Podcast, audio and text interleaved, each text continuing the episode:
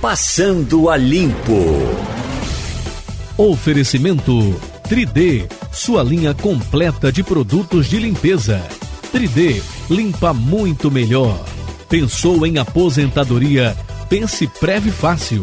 Supermercado Rende Mais, aonde seu dinheiro rende muito mais. Crédito consignado é na Sicredi Pernambucred, com até 90 dias para começar a pagar. 3117 9110. Eita, Ivana de Sampaio, eu estou aqui com um livro sobre o Clube das Pais. Álvaro Melo, Clube Misto Carnavalesco, Paz Douradas, de 1888 a 2018. 130 anos do Clube das Pais. É um patrimônio de Pernambuco, queira ou não queira, os que não gostam de frio, não é verdade? É. E ele terminou o frio, ele fica com a gafeirazinha dele, né? E se mantém, né, já? É. Você, você não tem mais vida social nos antigos clubes sociais. Uhum. Né? Antigamente você pegava o Náutico, por exemplo, né? tinha festa na sexta, no sábado e no domingo.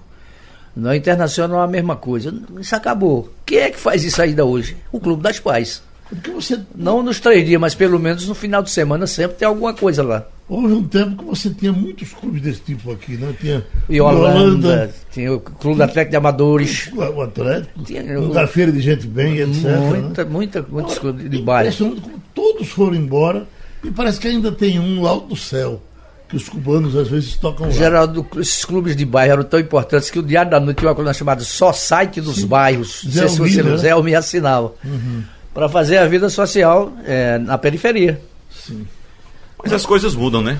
E as coisas a sociedade mudam. muda, é. os interesses é. mudam. A gente, mas a gente estava comentando aqui que o Clube das Pais sobrevive, é o único é. que ainda faz eu, isso. Eu nem diria sobrevive, eu acho que ele vive. Porque se você vai lá, não, tá vive. Tá bem. Vive, é. mas é uma proposta diferente. O Clube das Pais é um clube de, de, de, de dança, de cultura, de festas. Os outros também. É. Os, não, mas você estava assim. falando de alguns clubes, por exemplo, o, o, o Clube Náutico, o Esporte.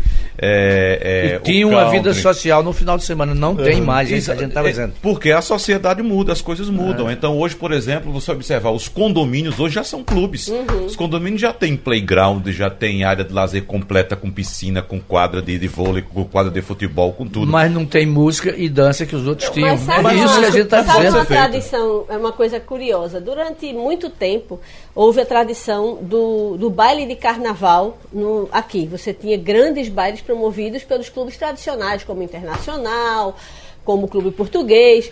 E aí, de certa forma, essa tendência de aglomeração em locais fechados, ela se transferiu para o período pré-carnavalesco em locais enormes, porque simplesmente os clubes pararam de ter capacidade de abrigar uma festa é, do tamanho do enquanto isso. O próprio baile municipal teve que ser transferido para um, um, um uma, uma, casa de festa, né? uma casa de festa, um, um mega espaço de festa de, de, de que, que, chega a ser teatro tudo mais, porque, na verdade, a, a, as pessoas passaram a curtir esse período pré-carnavalesco e em multidões. Então, é centro de convenções, é, Classic Hall, é, é, são ambientes onde você consegue até é, é, ouvir já baile na fábrica Tacaruna, quando ainda tinha condição de, de abrigar, né? Eu acredito que hoje o risco já não permite. Então, assim, há uma tendência de uma aglomeração maior anterior e que os, os clubes extremamente limitados no espaço físico não comportam mais. Né? Uhum, exatamente. E tem outro elemento aí social bastante importante, Maria Luísa, que é a questão da violência. É verdade. Né? Então, com o surgimento, com a, o, a, o aumento da violência, melhor dizendo, o aumento da violência indiscutível, você pegar, por exemplo, as décadas de 70 e agora, né, é uma coisa absurda. Então as pessoas passaram a se abrigar em locais considerados e mais festas seguros. altamente rentáveis, é bom que se é, diga, exatamente. porque viraram um modelo de negócio, é montagem é outro, de ambientes especiais, outro, inclusive. Outro detalhe para a gente festejar do Clube das Pais. A violência não passa por lá. A gente não tem conhecimento de brigas, grandes né? brigas, é, é, desarrumações de uma vez. Assalto, né? Não, não tem não. É interessante. Mas olha, tem um, um, um mote de Ivanildo Villanova que é muito interessante. Deus acaba a miséria nordestina com três meses de seca, de chuva do sertão. Aí eu, eu ontem passei lá para São Bento do Una, mas é de impressionar com uma área sensível como essa do leite, como ela se recupera com dois invernos. Como é interessante como o pessoal está tendo o que fazer. Como o pessoal está produzindo. O moto é belíssimo, Geraldo. São três meses de chuva, não é isso que ele fala? É, Deus acaba a miséria nordestina com três meses de chuva. O, o problema é que passa mais três anos sem chover. Uhum. É? Essa é a questão. Aí é, é, é, o problema é esse, é que a gente ainda espera muito da por natureza, Deus. por Deus. É. Espera muito pela chuva. Enquanto a gente já poderia ter mecanismos para conviver melhor com esse período de Perfeito. estiagem. Essa né? é uma ótima. É, aí, exatamente, a gente está no século XVIII ainda, esperando simplesmente pela durante natureza. Anos, durante anos se viveu, inclusive havia a, aquela máxima que eu acho muito cruel conosco, que é a história da indústria da seca. Porque políticos, eles se aproveitavam do período da estiagem para propor grandes obras e muitas vezes paliativas, obras que eram muito mais para manter as pessoas ocupadas do que propriamente para resultar numa melhoria na vida delas. E aí você tem, é, é, como Wagner disse, mais de 200 anos em que a gente não consegue é, conviver. Países muito mais é, secos do que a gente, Israel é o melhor exemplo dele, Califórnia, Espanha, que tem deserto no meio e conseguem sobreviver no meio desse, desse ambiente porque se preparam para isso, né? é. não espera que venha a água do céu. E para que os mais religiosos não pensem que estamos cometendo uma heresia aqui, viu, Maria Luísa?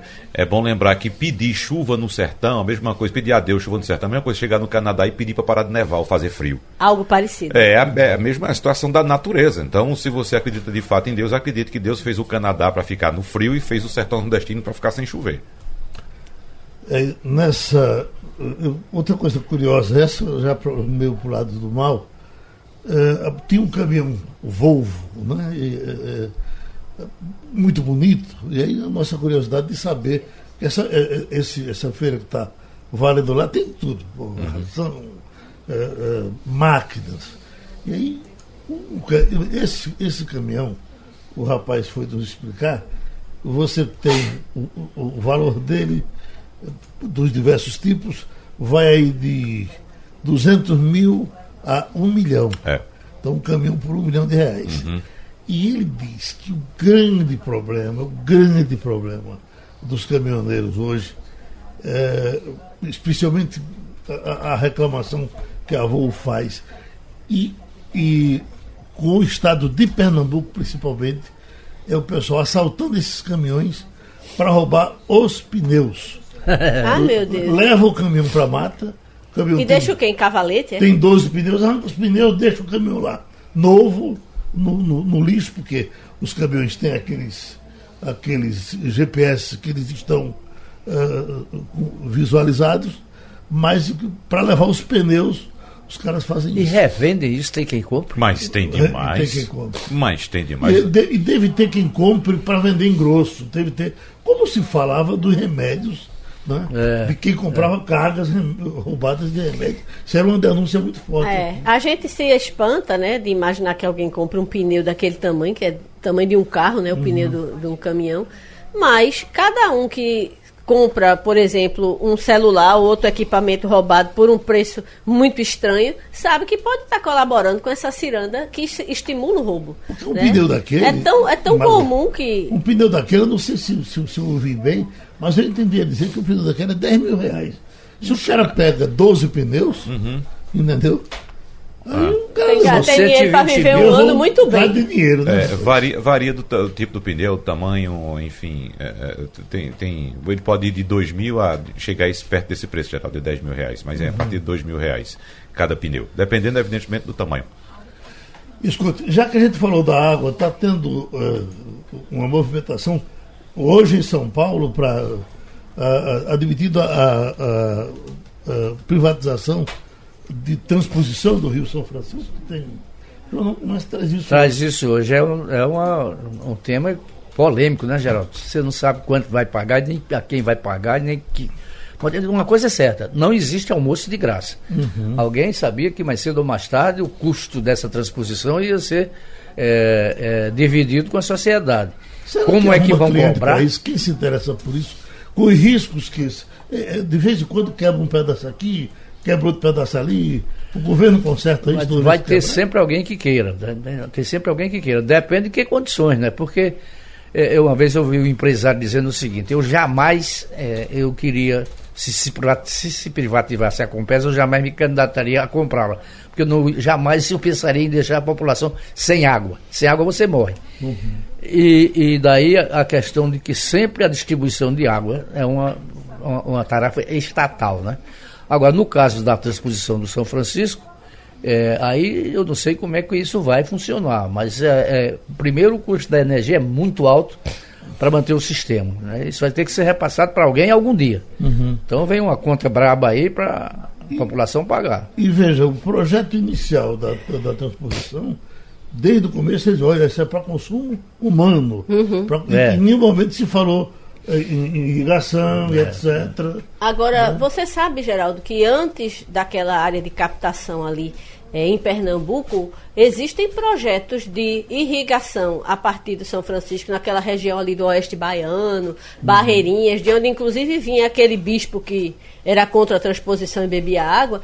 Ali já havia muitos projetos de pequenas transposições feitas para questão do não de abastecimento, mas para questão de produção, produção de soja, é. né, produção daquela região que é fortíssima, Luiz cana. Eduardo Magalhães, Barreirinhas, é. Cana também, Ivanildo lembrou bem. Então, na verdade, o rio ele já é usado de forma muito comum até para pequenos projetos de transposição e irrigação que não são para abastecimento.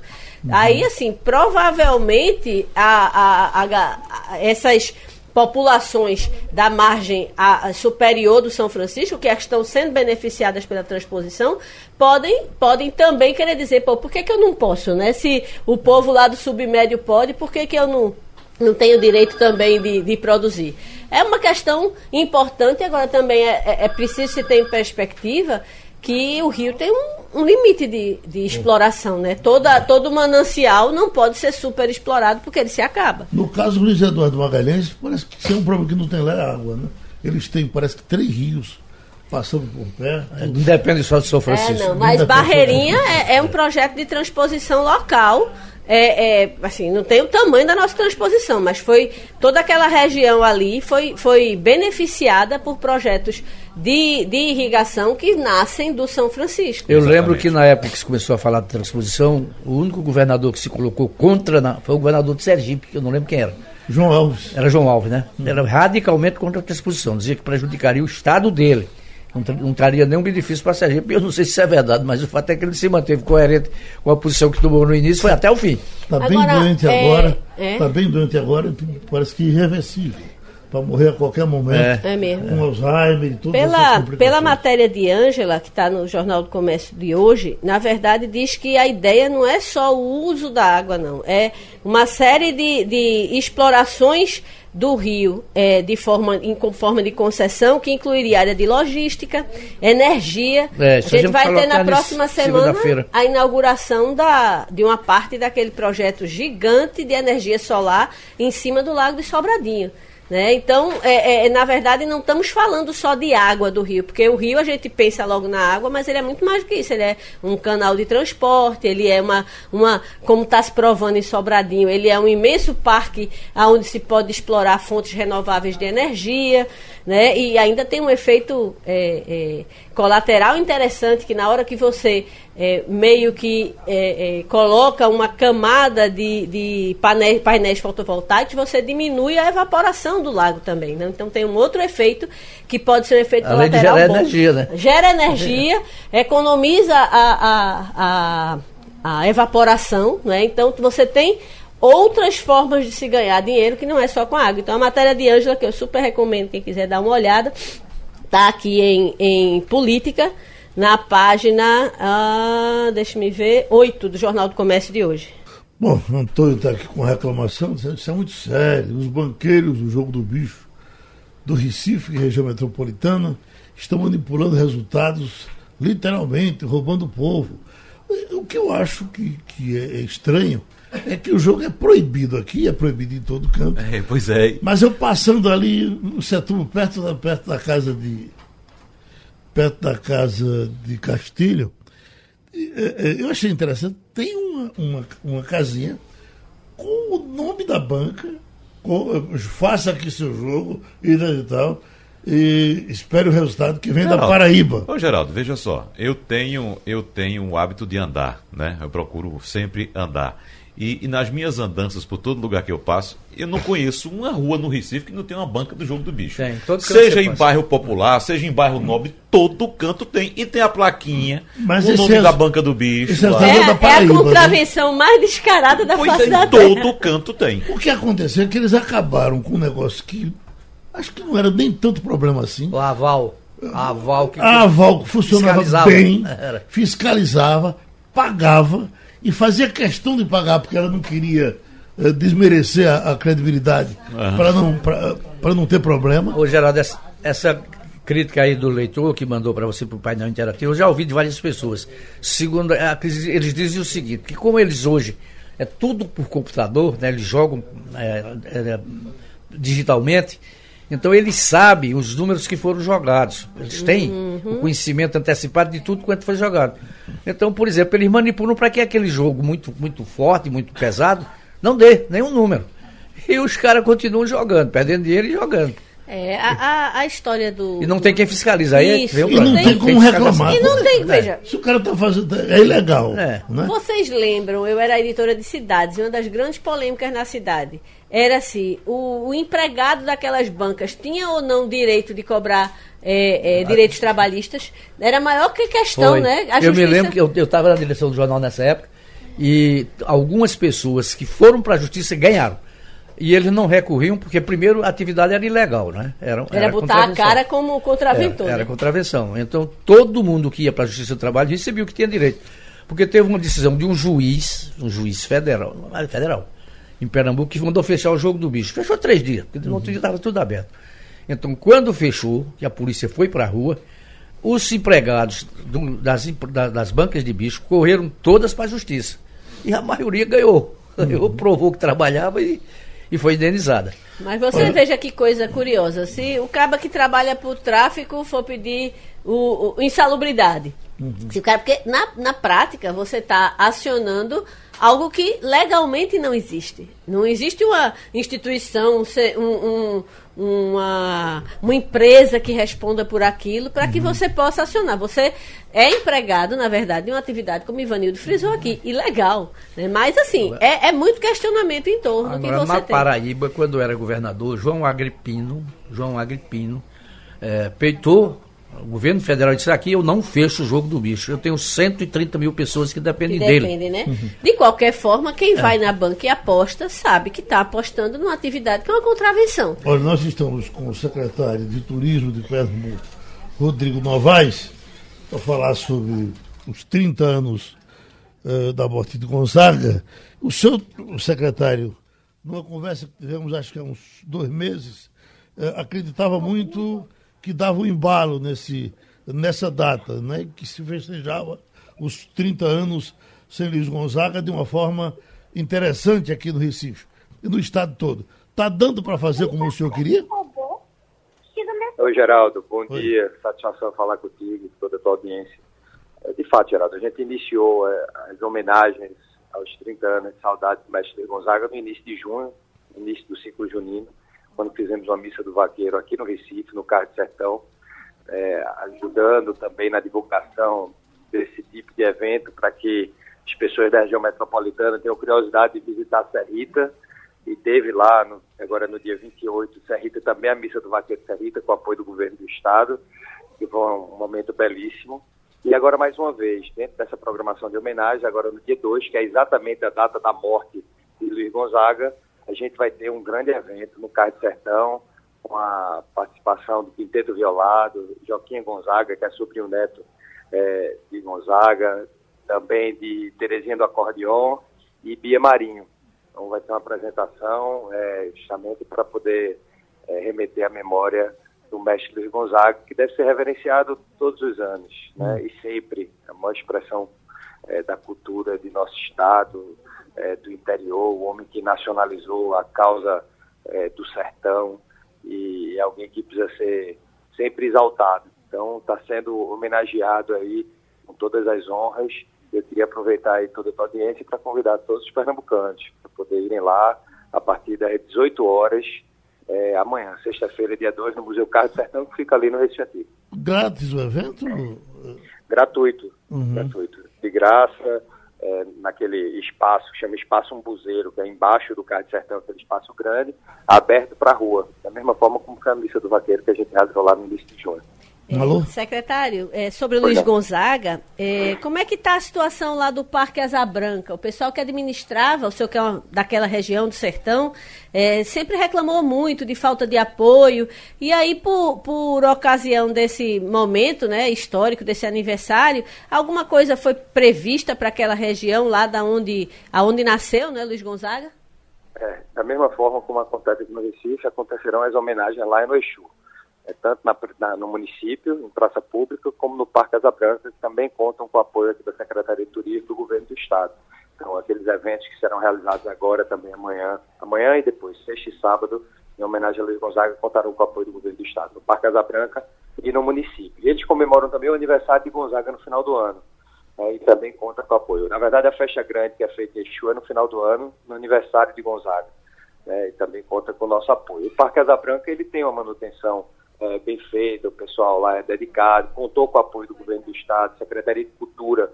Alguns anos atrás foram feitas algumas reformas, mas é preciso a gente fazer mais. A Casa de Gonzaga está precisando lá de alguns retoques, de alguma atenção, e aí já está no nosso planejamento aqui para que a gente possa exaltar cada vez mais a, a, a figura do, do mestre de Gonzaga lá em Exu, que é onde repercute lá em toda a região, atraindo turistas de, do Ceará, o pessoal de Juazeiro, que faz aquele roteiro Juazeiro para Exu. Então é importante que a gente tenha lá o Parque Asa Branca em boa condição para receber os turistas. Perfeito. É, mudando um pouco de assunto de Gonzaga, já que a gente está falando turismo, é, o senhor podia passar para a gente quais são os próximos passos aí do processo é, de, de, privatização do aeroporto? Como é que está? Eu sei que é um, um, um, um, processo que é do governo federal, mas com certeza o estado de Pernambuco deve estar, de alguma forma, sendo ouvido, participando, porque a gente sabe que a, a, após a compra da. A, que, após a, a concessão para a operadora AENA espanhola, a expectativa ficou muito alta com relação ao que deve ser feito no aeroporto aqui do Recife. Como é que está? O senhor está acompanhando? Quais são as novidades dentro desse processo? É, a gente tem mantido contato permanente com a Infraero e também com a ANAC. Estivemos em Brasília conversando sobre isso. Agora, em agosto, a gestão fica compartilhada, a AENA Infraero, e no final do ano vira chave. Dizer, no final do ano, a AENA assume completamente o aeroporto de Guararapes. Existe uma perspectiva muito grande, muito boa, de receber grandes investimentos, foi esse o compromisso, foi assim que foi feito, foi arrematado aí por é, quase 2 bilhões de reais, 1 bilhão, em, 1 bilhão e 800, um ágio de mil por cento relação ao valor inicial.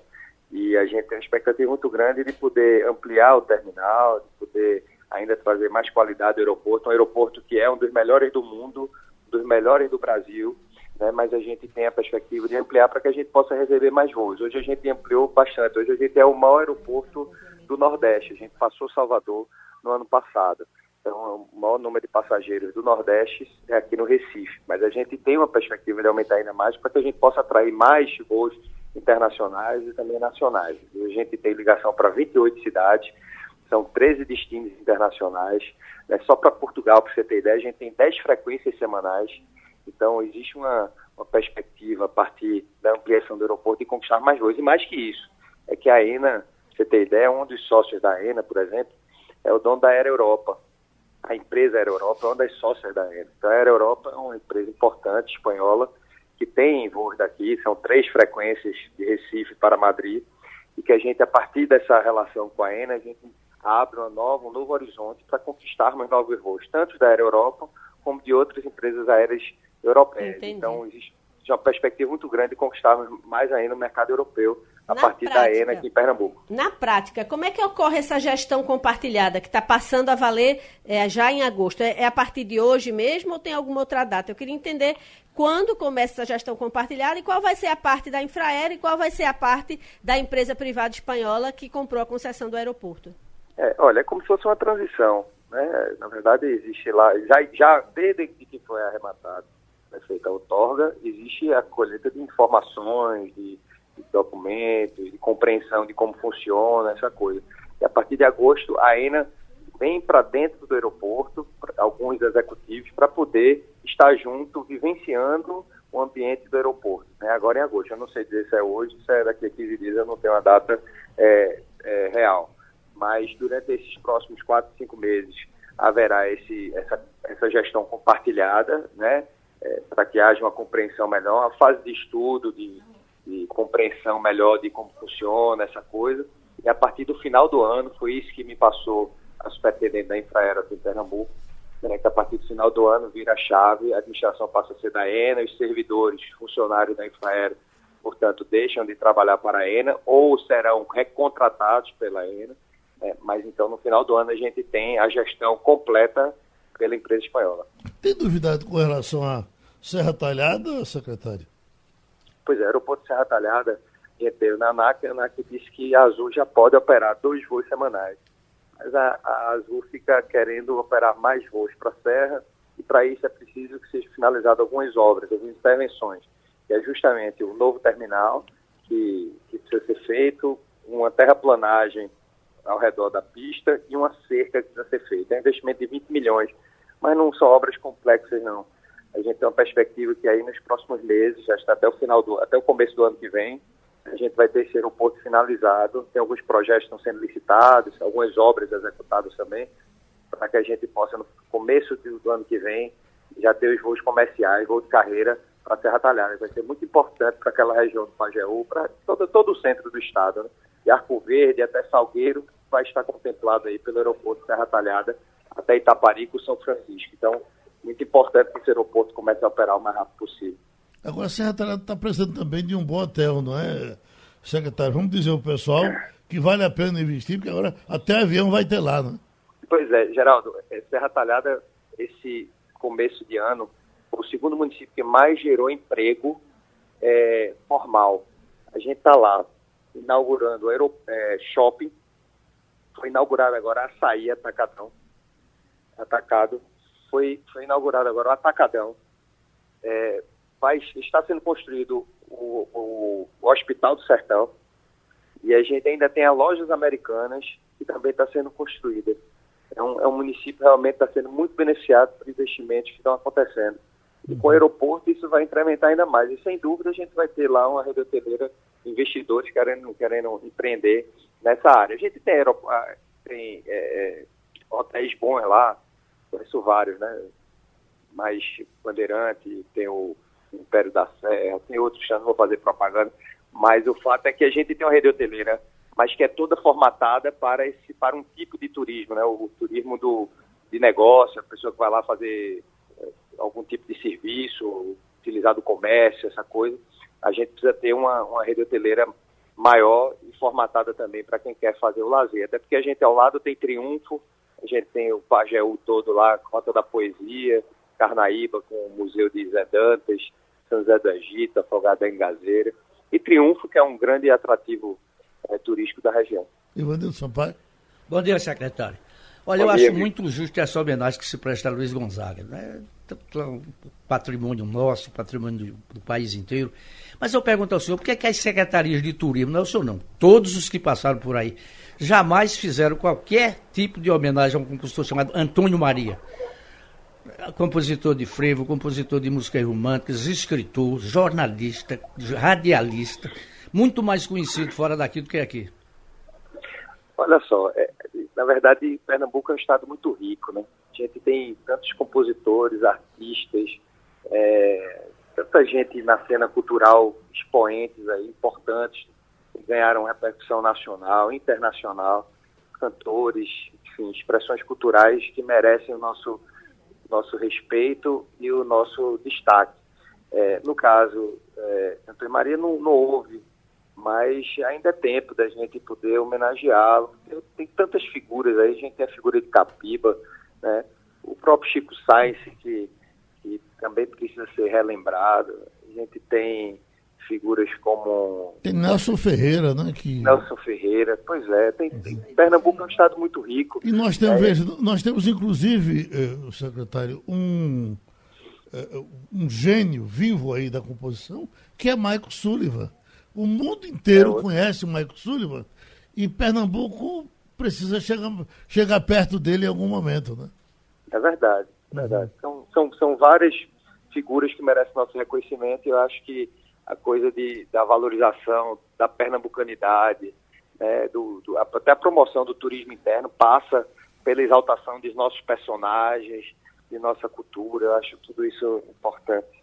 Muito obrigado, secretário Rodrigo Novaes. A gente já falou dos outros, mas o importante é que é festa de Gonzaga hoje, amanhã, e o senhor vai cuidar dela. Muito obrigado. Ô, Geraldo, o presidente Jair Bolsonaro decidiu trocar quatro dos sete membros da Comissão de Mortes e Desaparecidos Políticos. Acabei de ver isso. Vamos lá, presidente da comissão. Eugênia Augusta Fávero, que esta semana criticou Bolsonaro pelas declarações que deu aí, essas declarações polêmicas que estamos acompanhando, foi substituída por Marco Vinícius Pereira de Carvalho, que é advogado e filiado ao PSL, além de ser assessor da ministra da Mulher e dos Direitos Humanos, Damares Alves. Esse ato que muda a composição da comissão é assinado pelo próprio Bolsonaro e pela ministra Damares e está publicado no Diário Oficial de hoje. Outra, outra troca, a, a Rosa Maria Cardoso da Cunha, que foi integrante da Comissão da Verdade e defensora de perseguidos políticos, vai dar lugar a Wesley Antônio Maretti, que é coronel reformado do Exército.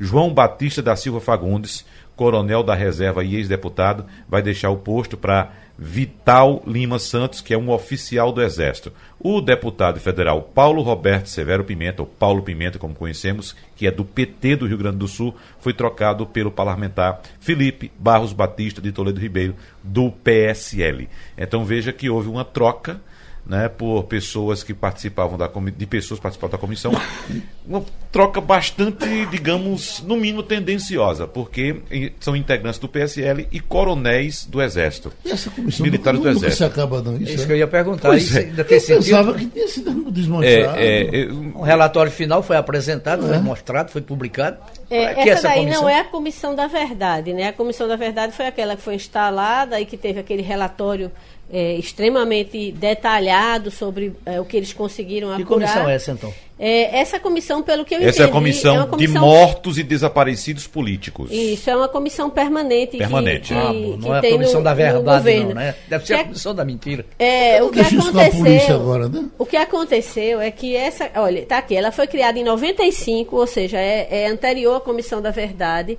é, durante o governo Fernando Henrique. Ele estabeleceu um colegiado que realizaria o reconhecimento das desaparecidos por atividades políticas de 61 a 79. Foi, deve ter sido essa comissão que fez todos aqueles processos das anistias que foram concedidas, das indenizações sim. que foram é, é, Você sabe, me encaminhadas. permita, Maluco, tem muita gente ainda atrás de dinheiro nesse negócio. Tem. A, a, a Damares, parece que nos últimos meses, já recusou 1.390 Você sabe? eh, pedidos de dinheiro por conta de ter, É. de jeito que se diz Um prejudicado. dos, um dos 40 anos. ex-perseguidos da ditadura que já faleceu, Milô Fernandes, ele sempre se recusou a entrar com, É. com pedido porque ele dizia que ele estava fazendo a revolução, não estava fazendo Ele, ele investimento. não recebia, não? Não, Exato. Milô Fernandes, sim. ele se recusou Para mim, só Carlos Prestes tinha rejeitado. na época que todo mundo entrou, porque ele Uhum, nunca entrou com é. pedido, né, também. Na época que houve aquela enxurrada de pedido, inclusive nomes famosos, Iraldo, eu me lembro.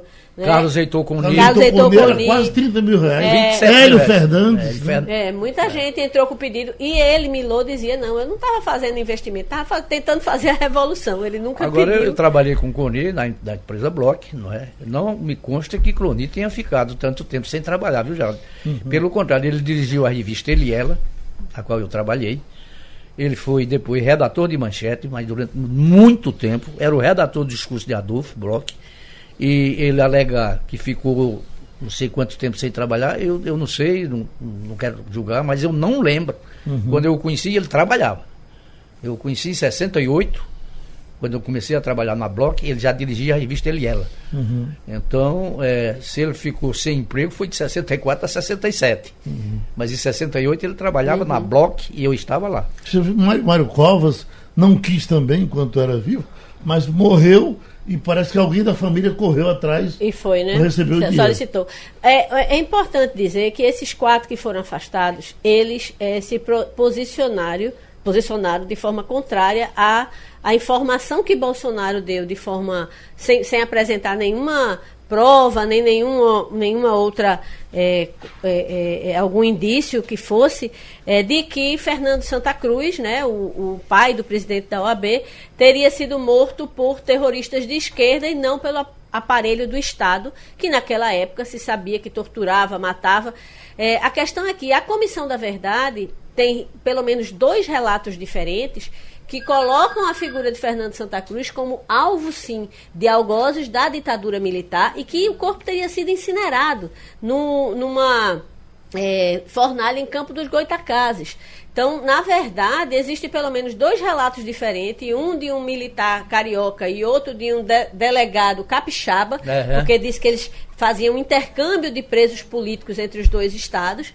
E existem duas, duas é, é, é, depoimentos, inclusive o delegado, acredito que o sobrenome dele é Guerra, ele esteve Isso. na tal, na tal fornalha onde teria sido incinerado o corpo de Fernando Santa Cruz e outros 11 é, é, desaparecidos políticos na mesma ocasião. O G1 hoje até, dá até o nome, a lista de, de, dessas pessoas, porque a Comissão da Verdade foi um dos casos em que a Comissão da Verdade foi é. concluiu que houve sim a repressão e que ele foi morto e o corpo foi.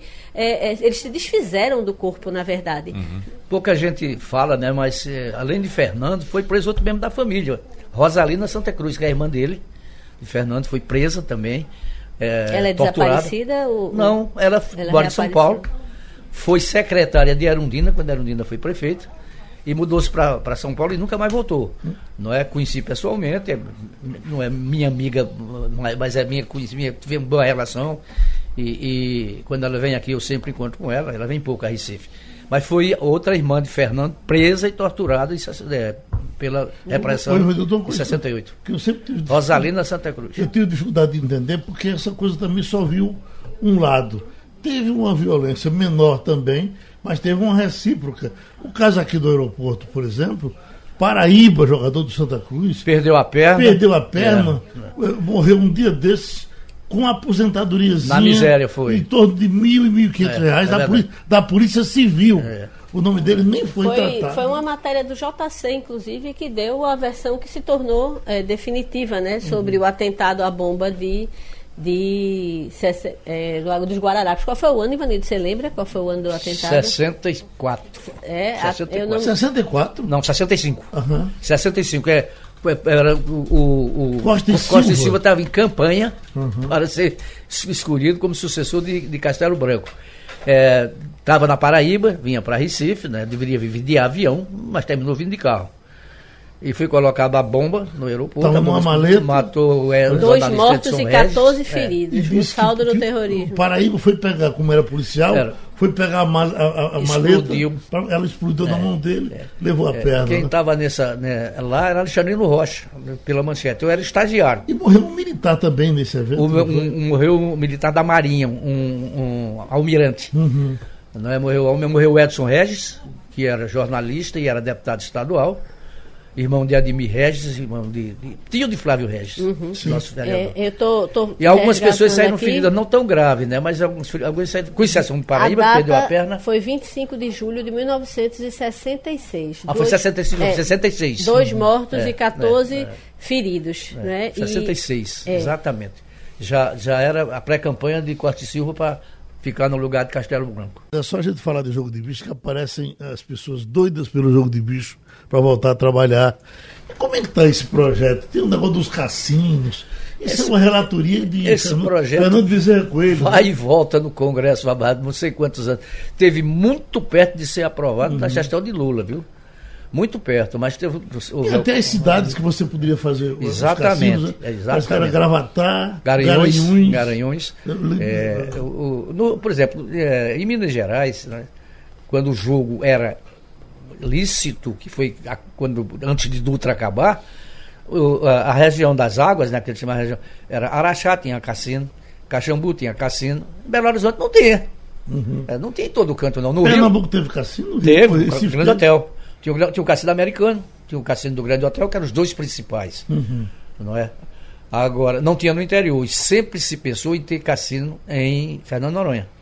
Que era uma maneira de você fazer a ilha é, ser melhor explorada turisticamente. Agora, no Rio de Janeiro você tem Petrópolis, né? Tem Petrópolis. E, e, e, tinha o cassino da Urca, que era grande, no Copacabana Palace, no Rio tinha vários.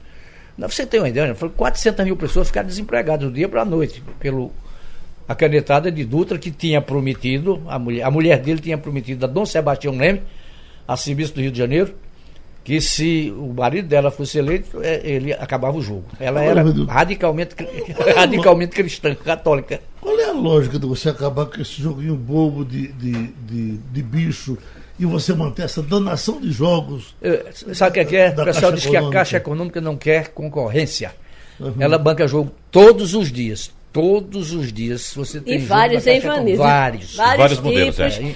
é. inclusive permitindo que você lave milhões se você é, quiser é, eu queria só lembrar que na época do escândalo que se foi, ficou conhecido como anões do orçamento a Caixa foi acusada de manipular sorteio hum. você lembra que o, um dos envolvidos ele tinha é, ganho dezenas de vezes no sorteio. João Alves, né? João Alves, isso. Eu diria que... nem que, que, manipula, Maria. Eu diria que permite a lavagem de dinheiro. Porque se você chega, você joga, pega um bocado de por exemplo, a, a quina.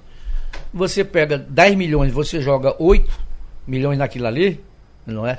Você tem chance de ganhar pelo menos 5. Você lavou esse dinheiro sujo. É, mas é? mesmo assim, como é. existe a questão da probabilidade, não é? Uhum. Há de se imaginar que é muito difícil você, dezenas de vezes, uhum. é, é, conseguir acertar. E João Alves era um recordista sem precedentes. Não, eu não me lembro de quantas cabe, vezes. Cabe, aí não, é, não, não, há, não há fraude da Caixa. O senhor acerta tanto, porque, porque Deus gosta de mim.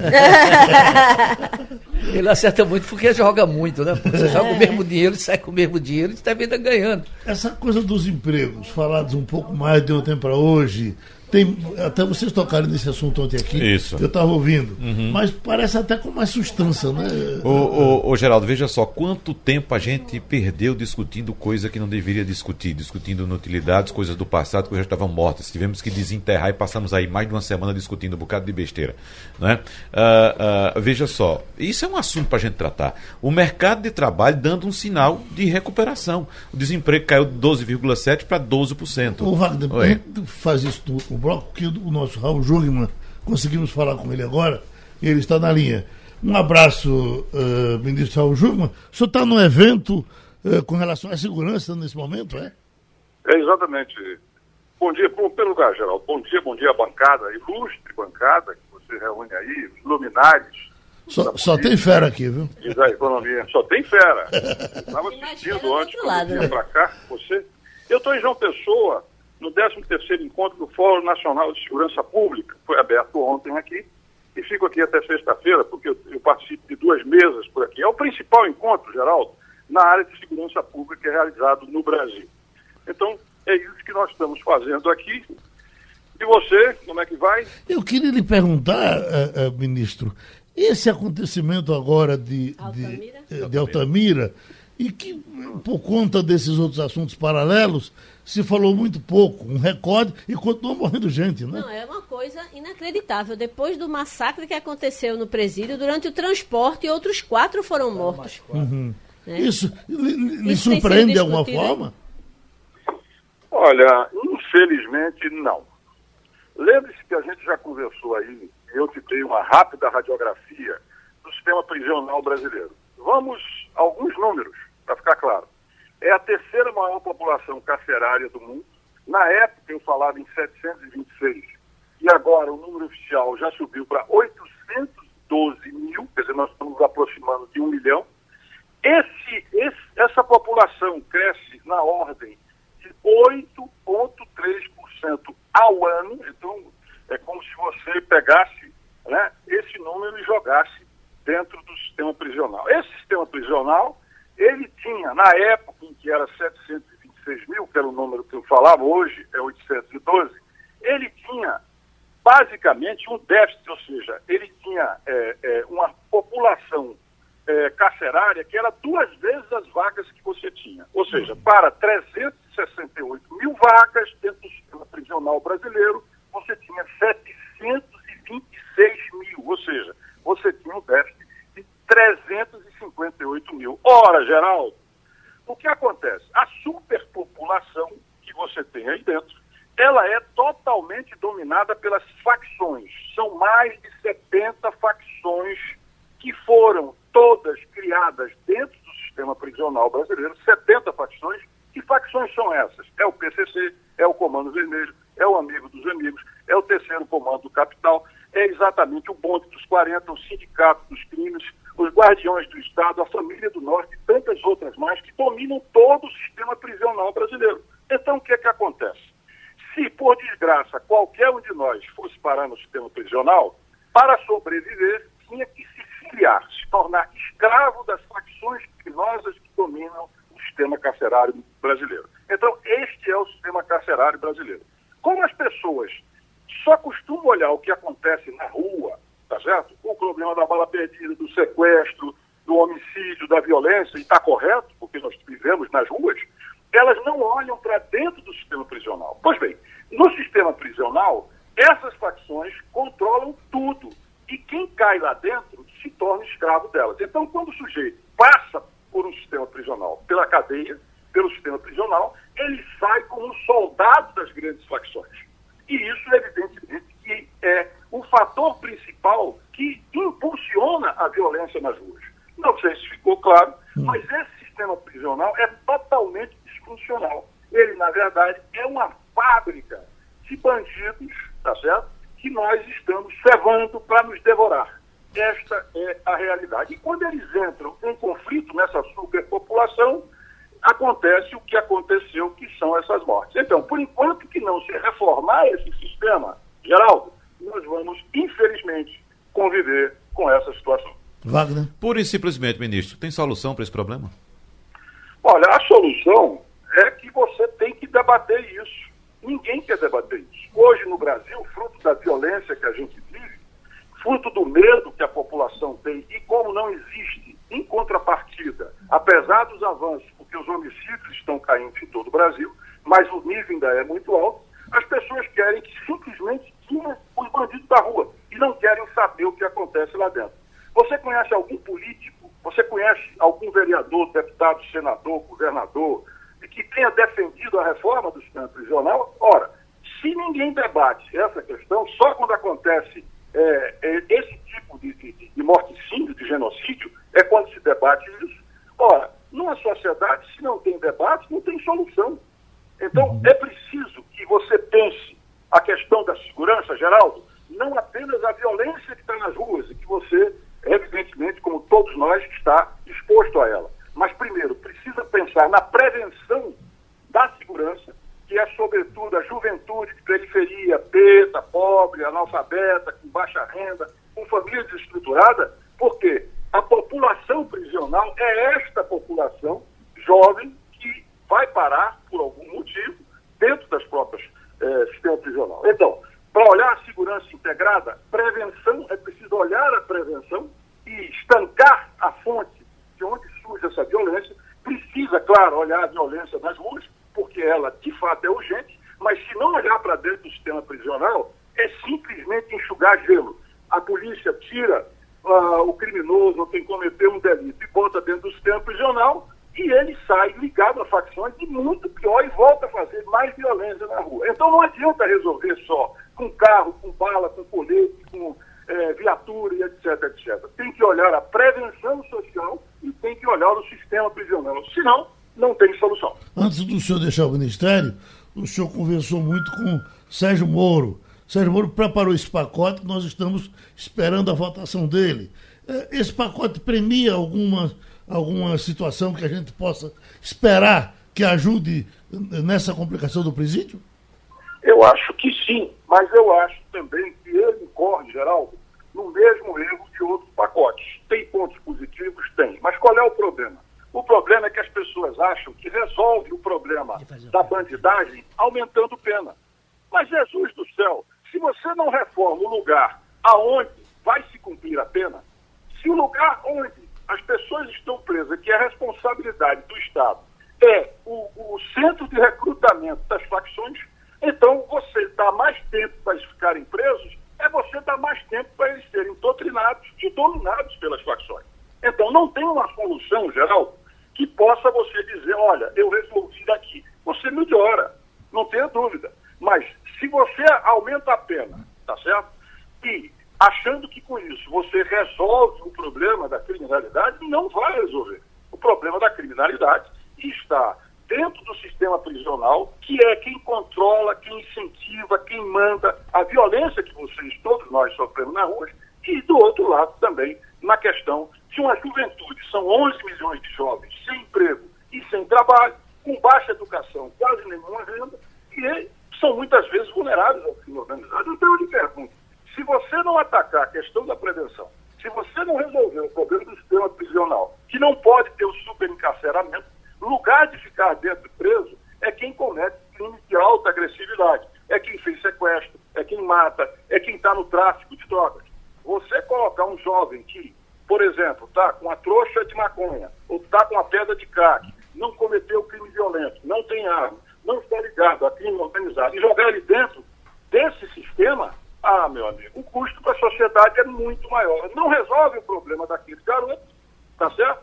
E não também resolve, pelo contrário, agrava o problema da sociedade. Bom, a gente sabe que o senhor saiu de uma reunião para nos atender. Vamos fechar a nossa conversa com Ivanildo Sampaio. Bom dia, ministro. O senhor falou aí que a população carcerária continua crescendo a cada ano. Isso significa dizer que a violência também cresce na mesma proporção? Isso significa dizer que a alternativa ao encarceramento, ela não é de per si ou exclusivamente a solução, mas é o que todo mundo clama, é o que todo mundo quer. A única coisa que você vê dentro do debate policial é que nós temos que ter mais policial, que nós temos que ter mais cela, que nós precisamos ter mais cadeia, que precisa. Está correto, precisa sim mesmo, mas não vai resolver por aí. Porque você sabe quanto é que custa uma vaga para você construir no sistema prisional 60 mil reais. O déficit que você tem hoje, é, para você ter uma ideia, e mais o crescimento, significaria que nos próximos 10 anos você teria que aplicar 60 bilhões de reais. Então é evidente que essa política não tem nenhuma possibilidade de dar certo. Mas só se ouve, só se fala, só se discute a questão de que você precisa de mais polícia. Precisa mesmo. Mas se não olhar para dentro do sistema prisional, Ivanildo, aí o que, é que vai acontecer? Você continua ampliando as prisões, tá certo? Mas não cai na mesma proporção a violência que a gente vive nas ruas. Muito obrigado, ministro Raul. Me parece que já tem um debate programado com o senhor, com a gente aqui. Acho que já na próxima semana teremos bem mais tempo para falar das coisas do Brasil. O Wagner, uh, com relação ao emprego que você estava puxando aí. Isso, Geraldo, rapidinho. A gente perde tempo discutindo coisas que não deveria discutir, né, que já estavam no passado, e veja só, assuntos importantes, notícias boas como essa da redução do desemprego, a gente vê passar à margem dessas discussões inócuas. Então, o desemprego recuou de 12,7% para 12%. É bom lembrar que ontem também o Banco Central anunciou a redução dos juros para 6%, o menor patamar desde que foi implementado o regime de metas de inflação em 1999. E outro ponto importante, Geraldo, dos dados que foram divulgados ontem pelo IBGE. As vagas informais respondem por 60% das novas colocações. Ou seja, não é somente uma questão de redução de desemprego. Não, é, não significa que o, o emprego está aumentando. É bom lembrar que a indústria, que é um dos setores que mais, mais geram postos de trabalho, gerou 319 mil vagas nesse período. Mas o que isso significa, uh, esses dados, mostram que, é, com esses 60% de novas colocações, mostra que as pessoas estão procurando uma atividade econômica, não necessariamente um emprego formal. Estão procurando se virar, né? Estão procurando se virar. Então, é uma nova realidade da economia, que as pessoas sabem que emprego, de fato, é uma, uma, uma, uma, uma situação bastante específica hoje, não é mais uma coisa ampla e abrangente como foi no passado, e as pessoas buscam formas de gerar renda e se sustentar sem uh, ter que se enquadrar no regime formal de emprego de carteira assinada. Maria Luiz, usando o seu lado advogada, está aqui. Ai, meu Deus. Juiz dá cinco dias. A OAB juiz dá aqui cinco leva. dias para Bolsonaro explicar a indicação de Eduardo para a embaixada dos Estados Unidos. Esse juiz também não era para estar fazendo outras coisas, não? É, com toda certeza isso aí é, é, é, uma competência do Senado, né? Quem tem que decidir se Eduardo Bolsonaro é, deve ou não nos representar como embaixador, é o Senado que é o que diz a, a Constituição como missão A prerrogativa dele, né? de indicar o, o, embaixador é do presidente da República. Agora, Trump está torcendo Quem analisa tanto. essa indicação é o Legislativo, no caso o Senado. Olha, Trump está torcendo tanto para levá-lo e tratá-lo como filho de criação que eu estou doido que ele já vá. Tu acha, Geraldo? Quando o Trump foi perguntado, ele nem sabia, ele mesmo disse, ah é, eu nem sabia é, disso nem aí. Sabia. Ele está torcendo tanto assim. Mas é um belo rapaz. Ele é, mas é um belo rapaz. Gente, é um belo rapaz. Não, e a gente está falando de um presidente, no caso Trump, que tem a filha e o genro é, pagos pelo governo como assessores especiais. No então, conselho de governo. Então ele, ele não iria jamais criticar algo que ele mesmo é, pratica, não é? Não e seria. de passagem, os dois não precisam de emprego, não é? Nenhum dos dois. uhum. Escutar aqui Carmen Lúcia dizendo: o Passando a Limpo é sem dúvida o melhor horário do Supermanhã, informa, esclarece, orienta, nos dando condições de formar uma opinião abalizada. E terminou Passando a Limpo. Passando a Limpo.